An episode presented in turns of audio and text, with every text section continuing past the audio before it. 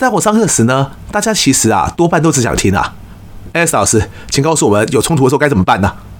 然后大家隐含的意涵呐，其实不是去怎么去解决这个冲突的问题，他们都想的是什么招？哎，我希望跟我有冲突的那一方呢，我每次很想笑，光是这样的想法呢，恐怕就是一直会有冲突的主因哦。他要听我的话，照我说的做。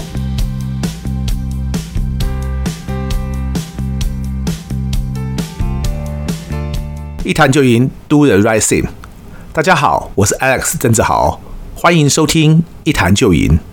我们希望透过这个 Podcast 频道，让大家对谈判有更多的认识，进而能透过运用谈判，解决生活中及工作上的大小问题。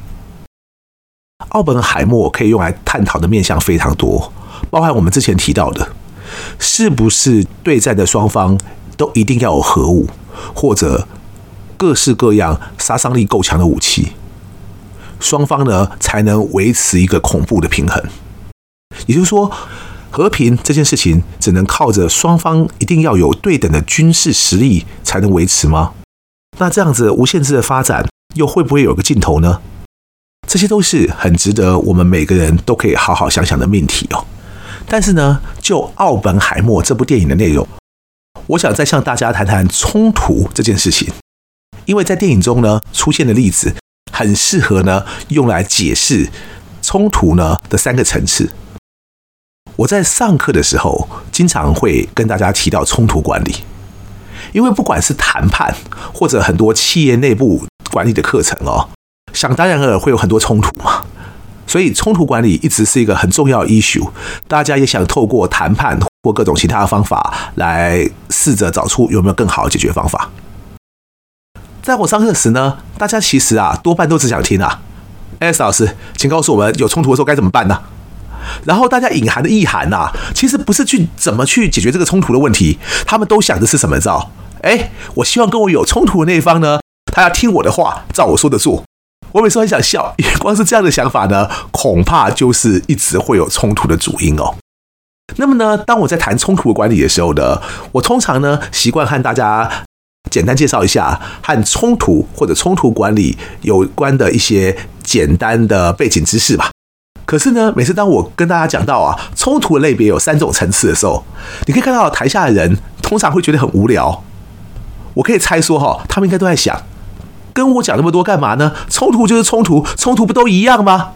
那么当我看到奥本海默之后，我觉得借由这部电影，只要再来告诉各位冲突的三个层次。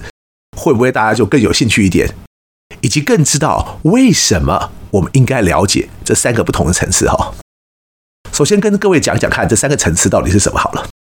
第一个是个人内在的冲突，第二个是人际的冲突，第三个是组织的冲突。个人内在冲突呢，就是你自己心里呢有很多的矛盾，有很多的压力，或者有很多的失意，甚至呢对你自己呢在生活中该扮演的角色呢。也有很多想说，但是又不敢说出来的一些困扰。例如哦，我们都为人父母嘛，有时候你就会想说呢，自己应该要当小孩子表率啊。可是从另外一个角度来想，你就会觉得，哎呦，自己那么 gay 先干嘛？我天天叫小孩子念书，可是我在他那个年纪的时候，我也没有很认真在念书啊。所以这个就是属于个人内在的冲突哦。第二个是人际的冲突，当许多人说他们遇到冲突时，通常都是指这个第二类人际冲突。人际冲突呢，简单说就是人与人之间的冲突。你跟某某人意见不合啊，又或者你今天跟谁吵架啦，又或者呢，虽然没吵架，但是对方呢就是对你不爽，所以呢他就是要跟你对着干。这些呢都属于第二类的人际冲突。但最有趣也最吊诡的是呢，当很多人都以为冲突多半都是人际冲突。而且也只 focus 在如何解决人与人之间的人际冲突的时候，他们有时候就没有办法去解决冲突的真正原因。因为为什么呢？因为冲突还有第三类或第三个层次哈，那就所谓组织冲突。组织冲突啊，很简单，在公司里面啊，部门跟部门有可能冲突，不同的公司之间有可能冲突，政府的不同单位甚至不同的党派也有可能冲突。当然，国与国之间的冲突，就是我们刚刚提到的。美国和苏联，或者是日本，或者是其他的国家，他们也会发生冲突。而万一是这些组织的冲突而造成的人际冲突，你说你只要不去解决这个组织冲突的问题，人际冲突有可能会减少吗？我想很困难哦。所以呀，万一你在看《奥本海默》这部电影的时候，你只看到原子弹的议题，我觉得你可能还没有掌握诺兰为什么想要拍这个题材，以及这部电影要讲的层面其实有很多。我甚至可以这样说：你看完这部电影之后，你该了解的其实不是今天量子力学，你该了解的其实是中间很多人性的纠葛和矛盾。当电影一开始在讲到奥本海默的青年时期时，虽然那段的节奏很快哈，但是我不晓得大家有没有感受到，奥本海默是一个情感上相当复杂，但却又常常封闭自己内心的人。我不晓得心理学的专家会怎么评断奥本海默这个人的人格特质哦。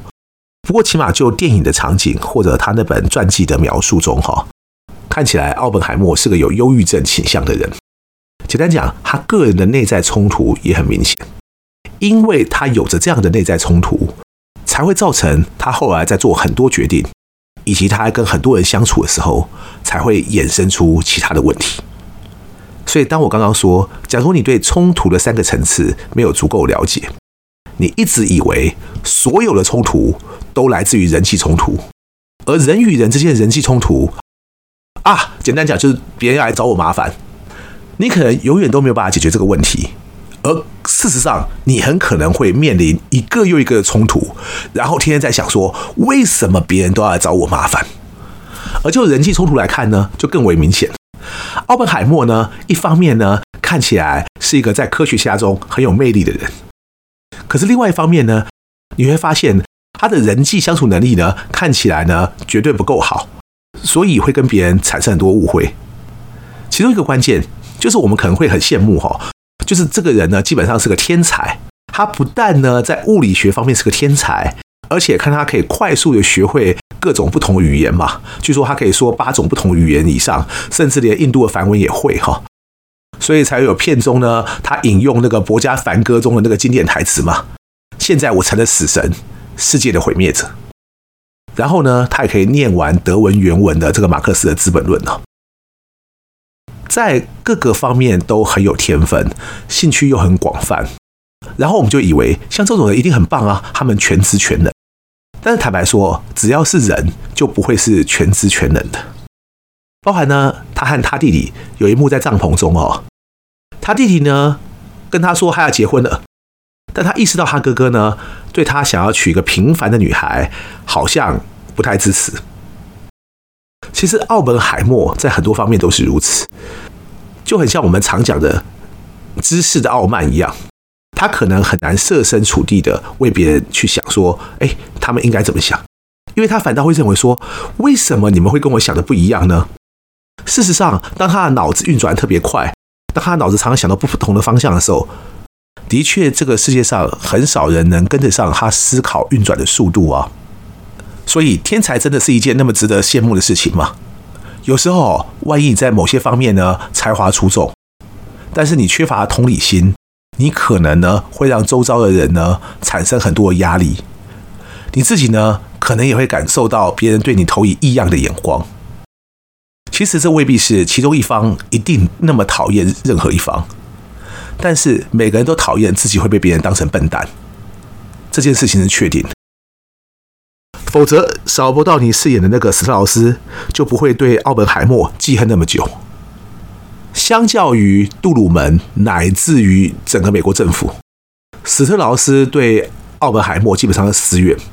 他认为奥本海默就是看不起他，居然在他们第一次的会面中就把他称呼为说：“哦，史特劳斯，你居然是一个低维的鞋子销售员呐！”因为史特劳斯跟他讲，他以前是卖鞋子的嘛。史特劳斯很尴尬啊，他就跟他说：“不，只是鞋子销售员。”当史特劳斯觉得自己比艾尔本海默矮一截时，他其实是咽不下那口气的。片中另外一幕也可以看出来这个倾向。当史特劳斯呢，在一九五九年要去参加那个参议院对他要入阁担任商务部长的听证会的时候，有人称呼他一句“史特劳斯先生”，他就纠正对方说：“叫我少将。”简单说，他觉得加上一个将军的头衔，对他来讲是比较威风的。这种格外重视头衔的人呢，坦白说，大家都要小心的，因为这种人呢，要么呢就是自视甚高，要么呢就是对地位的尊卑呢格外在意。那我们千万不要不小心就得罪这种人了。片中有另外一段就更为讽刺了，史特劳斯很激动的跟别人说：“你看，奥本海默就是这样，他都会呢煽动呢其他科学家一起来反对我。就像啊，我第一次在 Princeton 啊帮他引荐那个爱因斯坦的时候啊，后来爱因斯坦连看都不看我一眼啊。”史特劳斯就觉得啊，这一定是奥本海默呢在爱因斯坦前面说了什么坏话。没想到。大家到片尾的时候才发现，奥本海默啊，当时跟爱因斯坦说的那句话，根本和史特劳斯没有关系。他跟爱因斯坦说的事情是啊，我们发明了原子弹这件事情，接下来的确会引发连锁效应，进而毁灭这个世界。一句完全和史特劳斯无关的话，史特劳斯本人却会把它。误解成这一定是有人在说我坏话。我为什么说这格外令人讽刺呢？一个特别需要关注也特别需要重视的人，最大的羞辱其实不是任何人说了你什么坏话，而是你后来发现自己根本无足轻重，别人连谈都不会谈论你。我觉得那才是最大的讽刺。在现在这个社群媒体兴起的时代啊。每个人都想争取更多的眼球、更多的关注嘛。其实认真想想看哈，你要是自己的心里比较能够追寻自我平静的快乐，你会不会呢就少了一些这样的困扰？你又会不会呢不再那么疑神疑鬼，不会天天想着哪些人要打击我，哪些人要害我？这就是我们常说，人际冲突有时候难以避免，但是人际冲突一定要演变成反目成仇吗？又或者一定要消灭对方才能停止吗？这点很值得大家思考哈。至于第三种层次的组织冲突，我想我们前面已经提过了。美国和苏联，乃至到了今日，美国和任何其他国家的明争暗斗，这就是一种组织的冲突。甚至在美国国内，或者任何国家自己的国内。例如说，谁要当总统啊？谁要当党魁啊？像这种呢，就会引发各式各样的组织冲突。甚至就像奥本海默电影里面提到的，当他们在研究原子弹的时候，麦特戴蒙饰演那个 Gloves 中将哈，一直要求各个不同的科学家之间要这个划分权限嘛。简单讲，你做你的，我做我的，大家不要平行沟通，以免造成泄密。